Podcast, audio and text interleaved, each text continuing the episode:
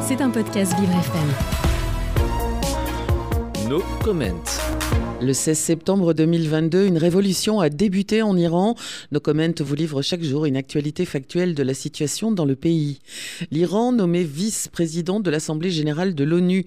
Cette décision qui défie toute logique et toute raison est une insulte aux millions d'Iraniens qui manifestent pour leur liberté fondamentale, a déclaré le ministère israélien des Affaires étrangères. Ils sont jeunes, engagés et vous proposent de faire la différence pour la liberté en Iran. Le collectif We Are Iranian Students vous donne rendez-vous le lundi 12 juin à 20h pour présenter son concours académique. Toutes les informations sur weareiranianstudents.com. C'était un podcast Vivre FM. Si vous avez apprécié ce programme, n'hésitez pas à vous abonner.